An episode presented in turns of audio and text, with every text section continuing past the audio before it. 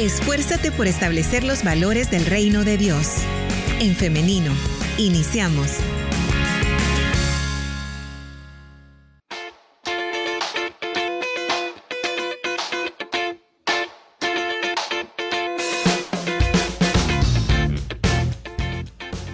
9 de la mañana con 51 minutos. Ya estamos en vivo a través de nuestra página en Facebook en Femenino SV, así que saludamos a quienes se están conectando a través de esta plataforma y también les recuerdo que por medio de los comentarios usted puede ser parte de esta conversación. Deje sus preguntas, deje sus opiniones y con gusto vamos a estarle leyendo. De igual manera le invito a que esté participando a, a través del WhatsApp 78569496 y también por este medio vamos a estarle atendiendo.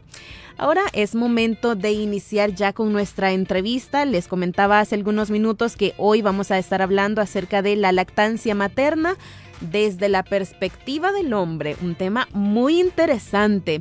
Y para ello, eh, del Centro de Apoyo de Lactancia Materna Calma, nos acompañan dos invitados especiales. Nos da mucho gusto tenerles con nosotros en esta mañana. Así que le damos la bienvenida a En Femenino, a la licenciada Geraldine García y también a el licenciado Omar Blanco. Em, Geraldine es mercadóloga y es consejera en lactancia materna y el licenciado Omar Blanco es educador y consejero en lactancia materna. Así que tenemos invitados de lujo en esta mañana. Adelante, ¿cómo están? Hola, hola, muy buenos días pues bien contenta, ¿verdad?, de poder compartir con ustedes una mañana en el cual vamos a platicar acerca de lactancia materna y no solo de lactancia materna, sino que de la lactancia materna vista desde el punto del hombre. Porque de repente pensamos que qué tiene que ver el hombre con el proceso de la lactancia materna, si es importante, si no es importante. Y entonces vamos a estar platicando un poco para ir orientando a esos futuros papás o a los papás que ya son, ¿verdad? A cómo involucrarse, dar apoyo efectivo y hacer copartícipe y protagonista de esta etapa fundamental de la vida de las niñas y de los niños, como es el periodo de la lactancia materna. Así que muchas gracias por abrir las puertas nuevamente de su casa. Un abrazo grande y esperamos poder compartir con ustedes. muchísimas gracias a ustedes. Tenemos por ahí al licenciado Omar Blanco. ¿Nos escucha? Bueno, creo que estamos teniendo dificultad para contactarle, pero podemos dar inicio eh, nosotras y posteriormente se puede eh, unir a la llamada. Exactamente, bueno, entonces vamos a iniciar a hablar acerca eh, de este tema interesante. Desde que estábamos comentando por ahí cuál sería la temática para este viernes y me dijeron esto de la eh, lactancia materna desde la perspectiva del hombre. Me encantó porque es algo que no mucho se habla, es algo que tal vez por em, falta de información estamos em, también contribuyendo a la desinformación de muchas familias, de muchos padres de familia, de madres incluso. Entonces, por eso vamos a iniciar con este tema preguntando qué tan importante es el acompañamiento del hombre en todo este proceso de lactancia materna. Bueno, este es un proceso en el cual se tiene que se vive en familia. Entonces, si bien la mamá es la que ejerce el proceso de la lactancia materna a través del pecho, ¿verdad? Y ofrecer, ofrecérselo a su bebé, el apoyo del hombre para el éxito de esa es vital, ¿verdad? Porque se vuelve y se convierte él en el soporte fundamental de este nuevo hogar. Entonces, cuando lo vemos desde esa lógica, si bien el hombre obviamente no va a ofrecer el pecho, pero con su acompañamiento, con su sostén, con su valor aún en las madrugadas cuando el bebé son las 2, 3 de la mañana y se despierta y esa palabra cálida que ofrece a su esposa, a su pareja, esto viene a fortalecer la confianza de la mamá y entonces logra ella vivir un proceso de lactancia materna con éxito. ¿Qué pasa, Liz, si este papá no está informado, no conoce acerca de la lactancia materna o considera que es un tema específicamente para las mujeres? Lo que pasa es que llegado el momento, después de tres días en el que el bebé está constantemente, obviamente, amamantándose durante cualquier hora del tiempo, del, día, y entonces eh, ya obviamente está cansado ese papá y muchas veces pasa que es el momento en el que papá flaquea, va a comprar fórmulas artificiales y entonces iniciamos la introducción de otro tipo de alimentación empezamos a olvidar el tema de la lactancia. Entonces, si este papá ha sido informado, ha sido no solo de la lactancia, sino que el proceso durante todo el Estamos teniendo dificultades con eh, la señal del internet, eh, Geraldine. ¿Hola? ¿Nos escucha? Contaba todas las, las quejas que había tenido de los niños y entonces el papá era el que ejercía, ¿verdad?, la reprimenda o castigo. Entonces ahora estamos viviendo. Disculpe, le, intervengo acá porque no escuchamos lo que dijo anteriormente porque hubo eh, mala conexión del internet. Sí, así que si es tan amable de repetirnos, por favor. Sí, sí, no tenga pena. Fíjese que yo aquí estoy cabal peleándome porque me, hizo un, un pipi ahí y dije yo, ¿seré yo, señor? y efectivamente, no tenga pena. Bueno, lo que yo les comentaba es que tenemos que hacer un cambio de paradigma. Antes pensábamos que el papá tenía que ser visto únicamente como el proveedor del hogar. O ese proveedor que además de proveer, ¿verdad? Para todo lo que implicaba económicamente, era el que tras una jornada de trabajo uno de mamá llegaba y le ponía queja y era el que ejercía entonces el proceso de castigo. Entonces, ese cambio de paradigma lo tenemos que borrar porque ahora el papá tiene que ser, tiene que ejercer una paternidad activa. Y una paternidad activa implica un involucramiento en todo lo que tiene que ver con el tema de crianza y en todo lo que tiene que ver con el tema del hogar. Entonces, cuando este papá está consciente de ese rol que va a tener, de ese rol activo que tiene que tener, entonces no llega a estar presente hasta el momento de la lactancia, sino desde el momento, por ejemplo, de los, eh, de los controles prenatales. ¿verdad? Actualmente tenemos legislaciones que están dando marcos de referencia en el cual están evidenciando la importancia del rol de papá. Por ejemplo, tenemos ¿verdad? una licencia por paternidad de tres días. Esa licencia de paternidad no es para ir a pasear, ¿verdad? O sea, no es para ir a celebrar. Yo recuerdo cuando nació mi primera hija, mi, eh, mi papá ¿verdad? El abuelo, mi papá, él se fue a celebrar, ¿verdad? entonces, no es esa dinámica, ¿verdad? Mm. Sino que esos, esos primeros días en el que la mamá recién sale del hospital, recién tiene a su bebé, hay toda una parte hormonal en la mamá, hay una parte emocional también, cuando no sabemos cómo ha sido el proceso de parto, el proceso de embarazo, eh, la dinámica nueva en el hogar, el cansancio mismo, el agotamiento que implica el parto. Entonces, la presencia de este papá en este periodo de tiempo es importante, porque como me mencionábamos al inicio, son soporte adecuado para que pueda desarrollarse de mejor manera.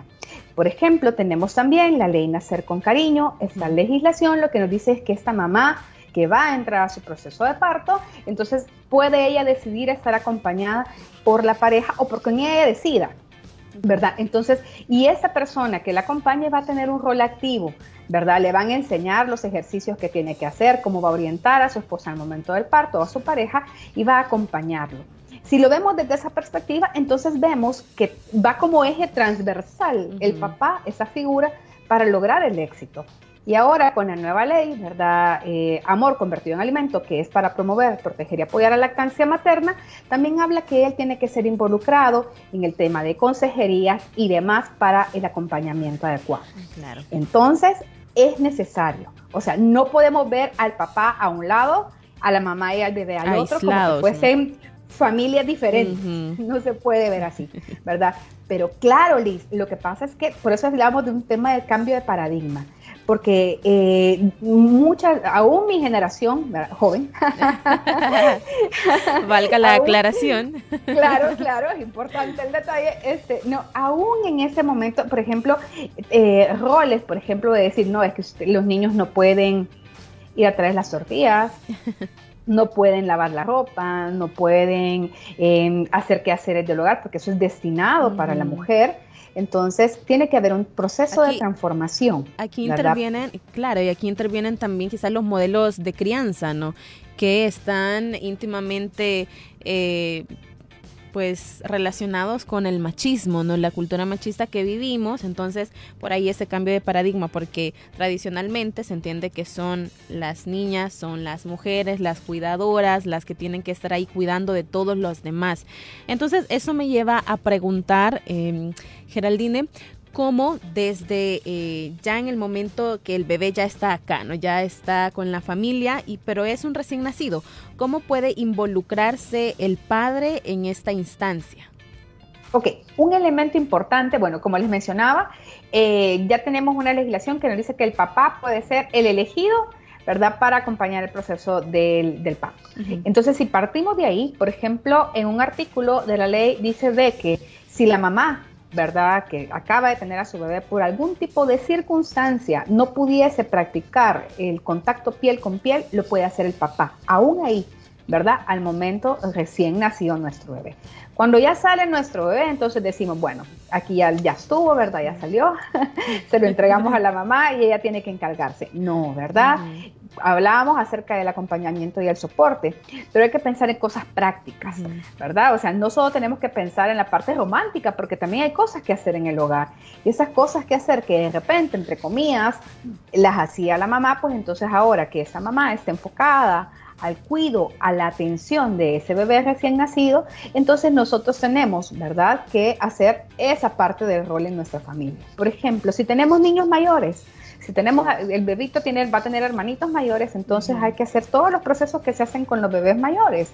Hay que cuidarlos, bañarlos, alimentarlos, pensar en la alimentación, en la comida, porque si no vamos a tener a una mamá que no solo recién acaba de tener a su bebé, sino que también está lactando a este bebé que está viene de un proceso probablemente de no dormir, ¿verdad? Agotamiento físico y que tiene que estar pendiente de alimentar y cuidar a los otros miembros de la familia.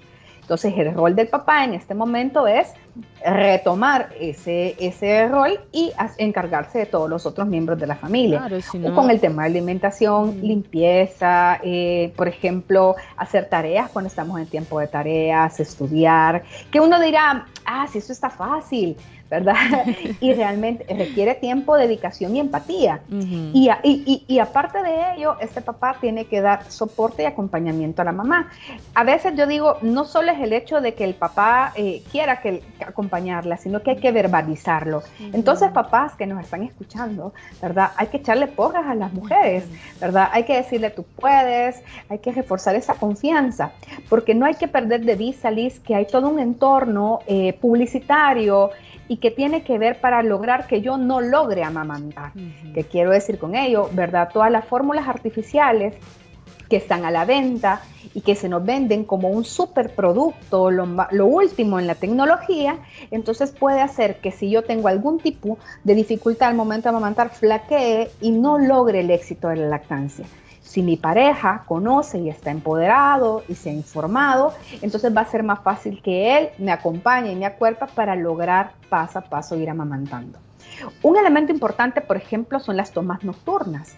Hay que ponernos a pensar, el papá solo tiene tres días de licencia por paternidad y entonces la mamá queda todo el día con el bebé y en las noches obviamente esa mamá está agotada y el papá ha trabajado también todo el día. ¿verdad? Entonces, ¿qué es lo que se puede hacer, verdad? Entonces, el, papá tiene que levantarse a traer al bebé, si no están practicando, ¿verdad? El colecho, ponérselo a la mamá para que la mamá pueda amamantarlo, luego agarrarlo y ponerlo nuevamente en la cunita. Esto, aunque pareciera un ejercicio fácil, solo es levantarme, agarrarlo, ponerlo, da el acompañamiento que la mamá necesita a las 2, 3 de la mañana de no sentirse sola con el tema de amamantar. Es que es, me parece que es un acto de amor tan simbólico el hecho de ir a agarrar al bebé, llevarlo donde la mamá eh, a veces licenciada, incluso uno que no es madre, cómo cuesta levantarse en las madrugadas. Entonces ahora imagínense, una mamá con todo el cansancio, con todo eh, el desgaste físico que representa tener un bebé, estarlo cuidando durante el día, qué cansada ha de estar esta mamá, ¿no? Claro, y no solo es el cansancio físico, Liz, sino también el tema del cansancio emocional, porque algo que nos pasa a las mujeres que, tenemos bebés y cuando estamos en este proceso es que nos cree, no, nos sentimos que vamos a, que nunca nos vamos a equivocar o nunca nos vamos a cansar.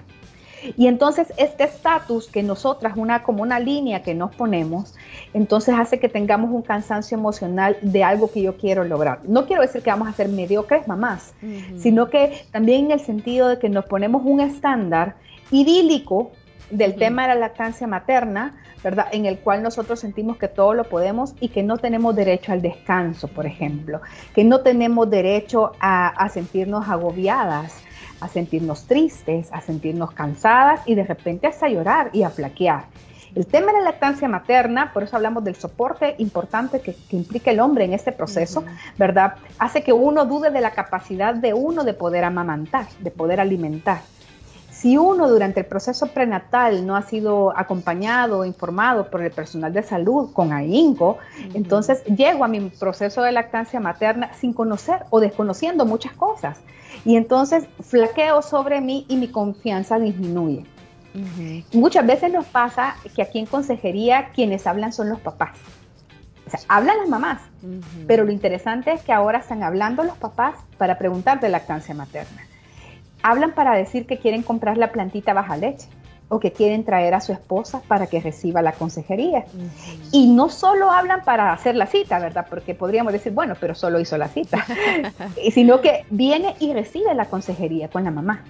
Entonces, ese acto, ese acto de recibir esa consejería, da chance como para que sea más fácil que ese papá a la hora de estar amamantando a la mamá a las 2 de la mañana y tenga alguna dificultad, él ya recibió la clase, ¿verdad? Él ya la recibió y puede dar apoyo práctico aún en el proceso de colocación del bebé al pecho.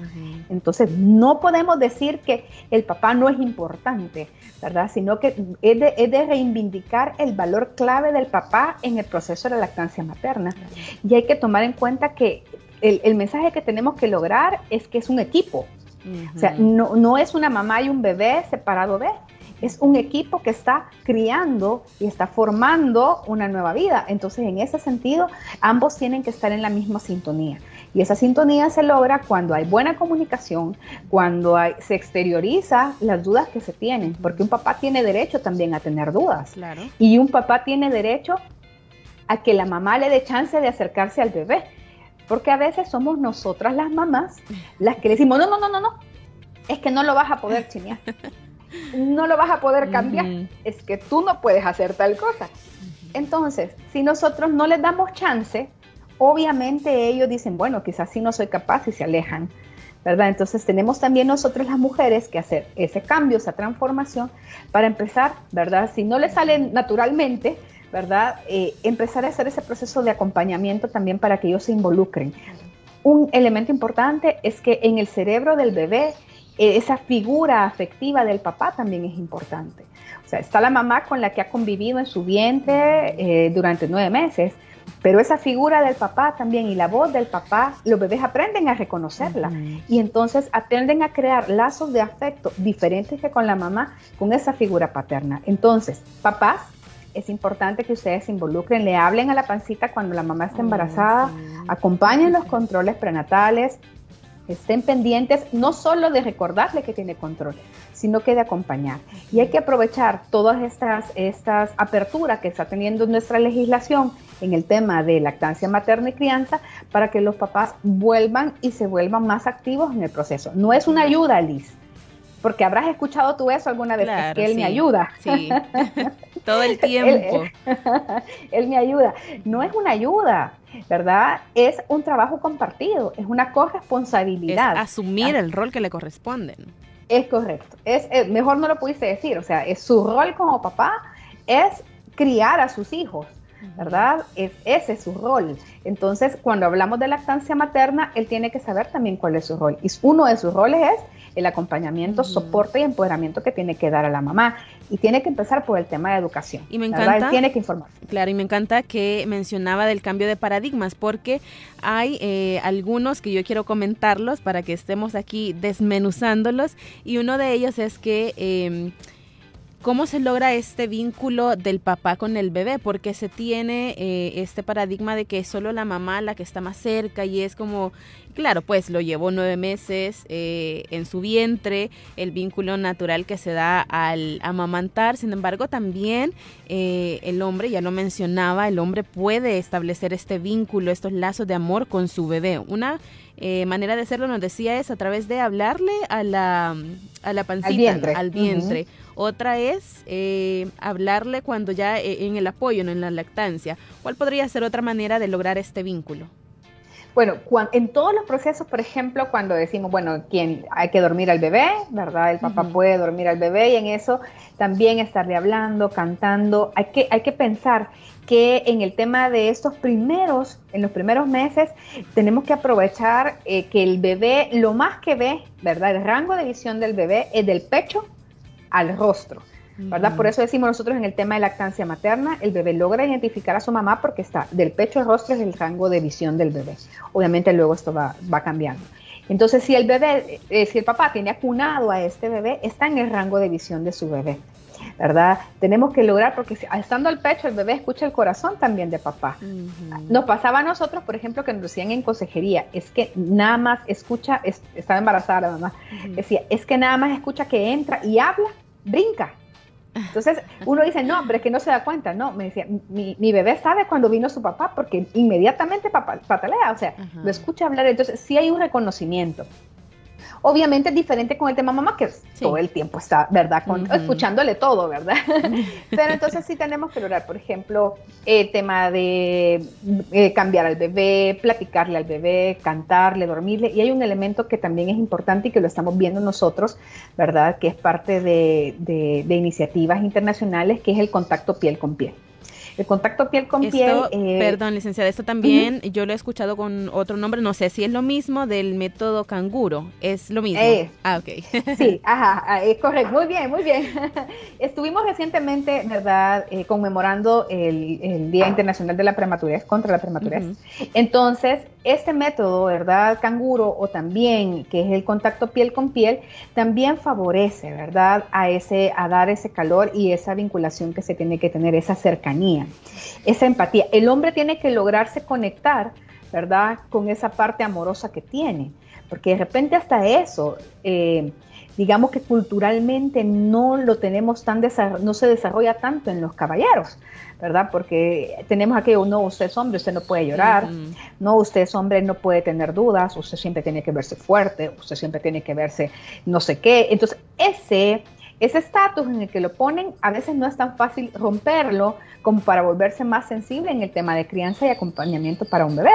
Entonces, pero la oportunidad de tener un bebé hace que nos demos chance a nosotros mismos de hacer esa renovación, una reprogramación en nuestro, en nuestro haber para poder nosotros estar al servicio. Entonces, por ejemplo, bañarlo, cantarle, dormirlo, arrullarlo, sonreírle, acariciarlo, no solo favorece la creación del vínculo, sino que también favorece la estimulación temprana. Y cuando estamos hablando de la estimulación temprana, estamos hablando de todo un proceso de desarrollo cerebral que se va a favorecer para que este bebé sea más sano y pueda crear relaciones sociales a largo plazo de mejor calidad y maduraderas. Y el primer, la primera sociedad, ¿verdad? Con la que el, que el bebé hace ese vínculo, obviamente es con mamá y papá, hermanitos o ese círculo cercano que tiene. Entonces, favorecer a este papá y darle chance para que viva su paternidad ¿verdad? Porque es eso, él tiene que vivir su paternidad, entonces favorece esto. Y con el tema de lactancia, pues, como mencionábamos, le voy a poner un ejemplo. Yo recuerdo que cuando yo tenía ya a mi, a mi, a mi tercer bebé, eh, yo trabajaba, entonces tenía que extraerme la leche. Entonces yo me estaba extrayendo la leche con una mano y en la otra mi esposo tenía a mi bebé, la sostenía para que estuviera mamando el otro pecho. Entonces uno dice, no, porque no te pusiste una almohada, ¿verdad? Que podría haber sido una solución, ¿verdad? Pero aún ese proceso era un momento que se aprovechaba para que él pudiese estar cercano en eso que solo podía ser yo, que era alimentarla. Exactamente. Entonces hay que ser creativos también, ¿verdad? Por eso digo yo, es necesario que también nosotras las mujeres tomemos un punto de referencia y podamos hacer esa transformación y que las abuelas, las suegras, las tías y las personas que, ya tienen más conocimientos también le den chance a los papás y a los hombres a involucrarse.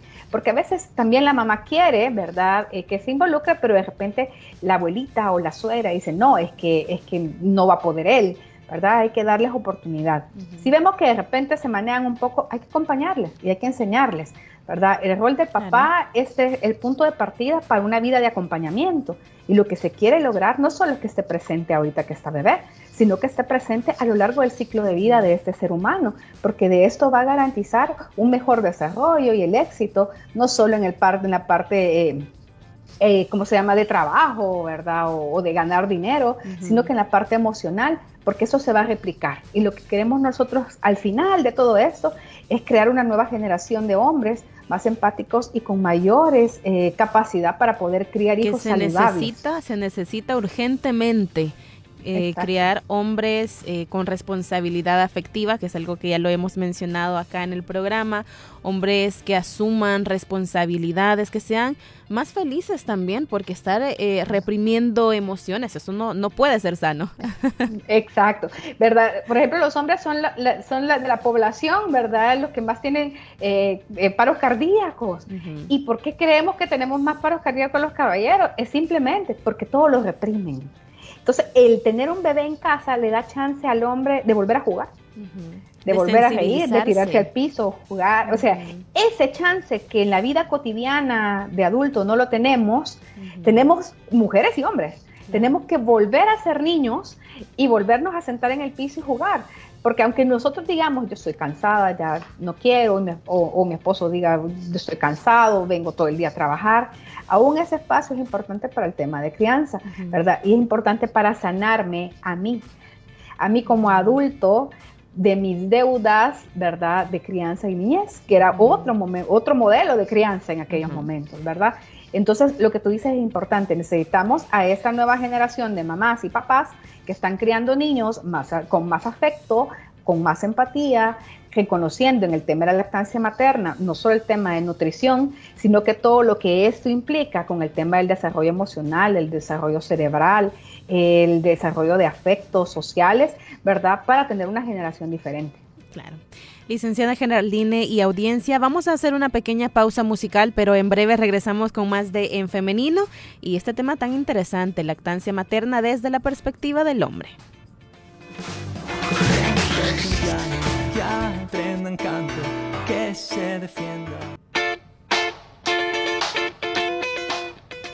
Regresamos con más de En Femenino y la entrevista. Hoy estamos conversando acerca de la lactancia materna desde la perspectiva del hombre. Esto con eh, Geraldine García del Centro de Apoyo de Lactancia Materna. Y también ya tenemos con nosotros en llamada al licenciado Omar Blanco, también parte del Centro de Apoyo de Lactancia Materna, a quien le damos la bienvenida. Adelante, Omar. Hola, gracias. Eh, y gracias por la invitación. Realmente contento de compartir con ustedes y precisamente hablar un tema que nosotros los hombres casi no hablamos, o como decía Geraldine, tenemos el paradigma de que los hombres no hablamos de lactancia materna. Eh, para nosotros pues es un gusto compartir con ustedes y hablar precisamente de, de, todo este proceso tan interesante de la lactancia materna y el tan interesante rol del, del hombre en lactancia materna. Como lo decía Geraldine, lactancia materna no es un proceso excluyente, sino que es un proceso incluyente, perdón, que incluye tanto a la familia, al círculo más cercano del bebé, que es el padre, su mamá, sus hermanos, y, bien lo decía ella, eh, eh, romper con esos estereotipos de que el hombre no puede participar en el proceso de lactancia materna o el hombre no es parte eh, fundamental del proceso de lactancia materna. Lo decía ella, ya no vemos, tenemos que ver al hombre como un apoyo, sino que ver al hombre como partícipe, como un coprotagonista, diría yo, porque tiene eh, la misma eh, relevancia que la madre dentro de este proceso. Y como lo decía Geraldine, esto ayuda a crear lazos afectivos entre la madre y el bebé y claro, por supuesto, el padre que es importante dentro de esta. Nosotros hablamos en calma y hablamos y decimos como un, triángulo equilátero y ya no lo vemos como una diada madre-hijo, sino que lo vemos como una triada entre madre, hijo y el padre. Entonces, realmente el padre es fundamental en este proceso eh, de lactancia materna. Bien lo decía Geraldine, nosotros en nuestra clínica de consejería atendemos muchos hombres. Bueno, personalmente nosotros que trabajamos el, el, área de campo en Calma hemos tenido la oportunidad de trabajar con agricultores, hombres, el tema de lactancia ah. materna. Hemos tenido la oportunidad de dar consejería a hombres también eh, eh, en, nuestra, en nuestro trabajo territorial. Entonces, Hoy día hay hombres interesados en lactancia materna. Hoy día los hombres quieren conocer de lactancia materna. Omar, em, me surge la duda, ya que menciona esto de trabajo de campo, quisiera conocer algo eh, anecdótico, aquellas experiencias que se dan en el campo siendo educador y consejero en, en lactancia materna.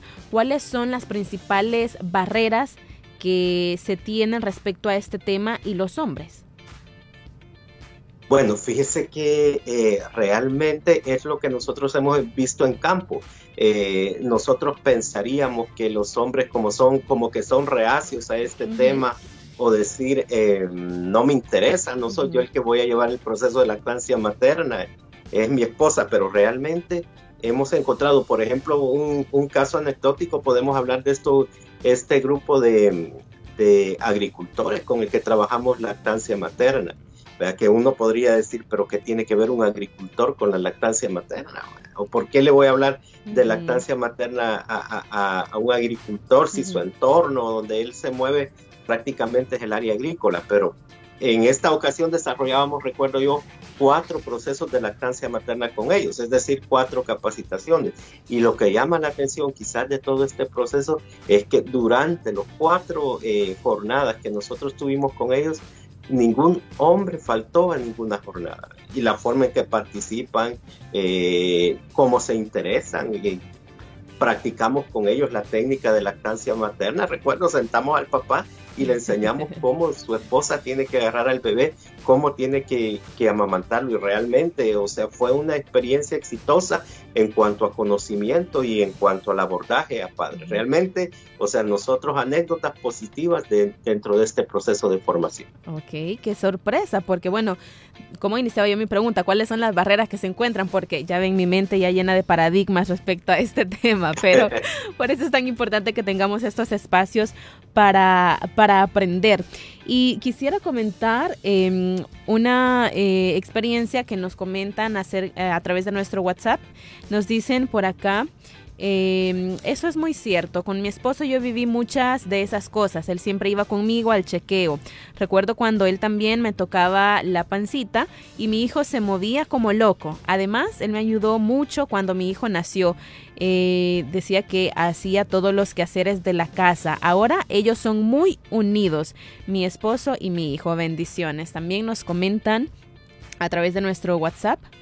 Quiero compartir con ustedes mi caso. Mi esposo me ayudaba en las madrugadas a mimar y a dormir a nuestro hijo. También aprendió a cambiarlo, bañarlo y hacerle la pacha. Porque pues lamentablemente no puede darle de mamar, nos comenta, pero sí puede estar muy presente en cada uno de los, eh, de los procesos que se viven eh, en este, todo este tema de la lactancia, de criar a un, a un hijo, a un bebé, ¿no? Omar, eh, vamos llegando al final de nuestra entrevista, pero quisiera que también eh, nos comentara más acerca de todos estos procesos de desde la perspectiva del hombre, cómo eh, sensibilizarlos a aquellos que tal vez no están tan abiertos al tema. Sí, mire, realmente es un proceso, es un proceso de sensibilización arduo, pero realmente eh, lo que sí se ve hoy día es la, apertura que los, padres tienen a la lactancia materna. Es decir, nosotros, como lo decía Geraldine, tenemos visitas de padres a, nuestra clínica. Diríamos que eh, tenemos, en un, si nosotros eh, valoráramos o sopesáramos quiénes visitan más la clínica, nos daríamos cuenta que generalmente son los hombres los que, los que dan el primer paso para buscar el apoyo que necesitan la plantita, que, que, su esposa tiene problemas con la lactancia materna.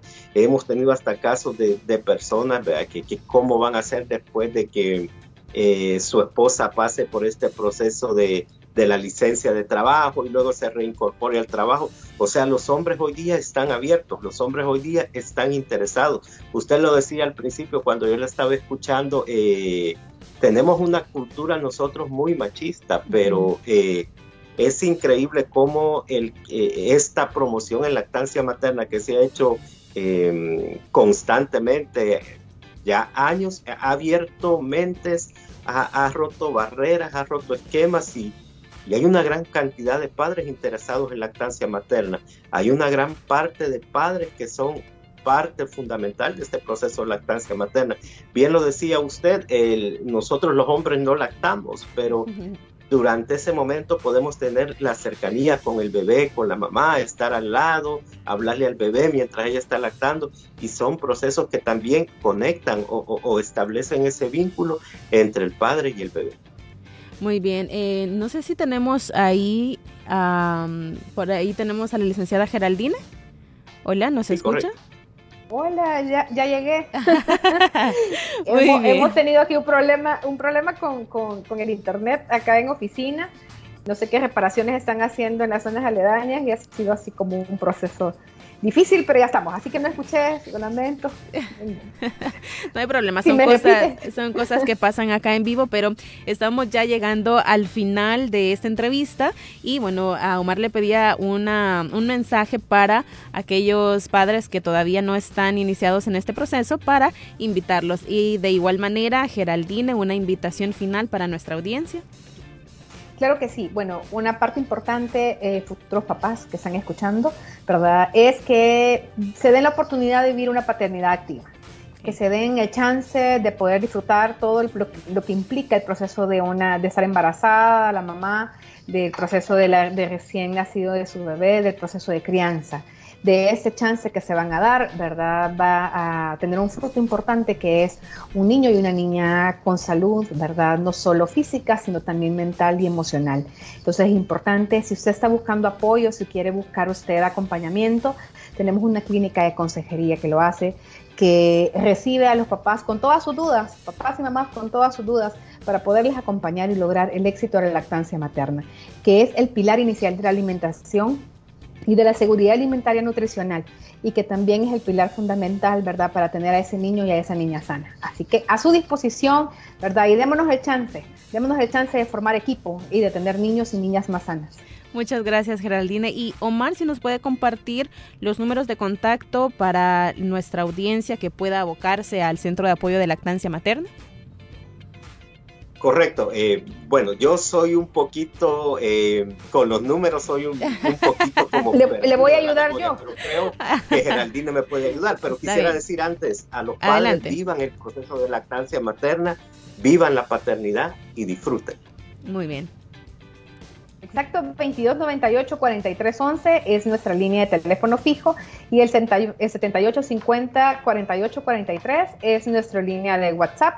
Si no nos encuentran en Facebook como Centro de Apoyo de Lactancia Materna Calma, en Instagram como Calma El Salvador y a través de todas esas redes nos pueden contactar, hacer sus preguntas y hay un equipo técnico especializado en el tema, ¿verdad?, para poderles acompañar. Perfecto, les agradezco, licenciada Geraldine García, ella es consejera en lactancia materna y también el licenciado Omar Blanco, educador y consejero en la lactancia materna del Centro de Apoyo de Lactancia Materna, Calma, por habernos acompañado en esta mañana y tener este espacio para educarnos, para cambiar un poquito, iniciar a cambiar estos paradigmas que tenemos respecto a la crianza de los hijos, a la lactancia materna y todos estos elementos que hemos estado compartiendo en esta mañana. Muy amable. Muchas gracias, por la invitación. Feliz día y bendiciones. Amén igual. Y bien, ahora yo quiero agradecer a nuestra audiencia. Gracias porque siempre están pendientes de nuestro programa y están también participando con nosotros. Son sus dudas, son sus opiniones las que enriquecen, las que hacen en este programa. Por eso les agradecemos. Y hoy quiero hacerles una invitación y es para que nos escuchemos nuevamente el día lunes, si así Dios lo permite. 9.30 de la mañana es su cita a través del 100.5 FM y también a través de nuestro Facebook Live en Facebook usted nos encuentra como en femenino SV. Llegamos hasta acá, que tengan un feliz día y un feliz fin de semana.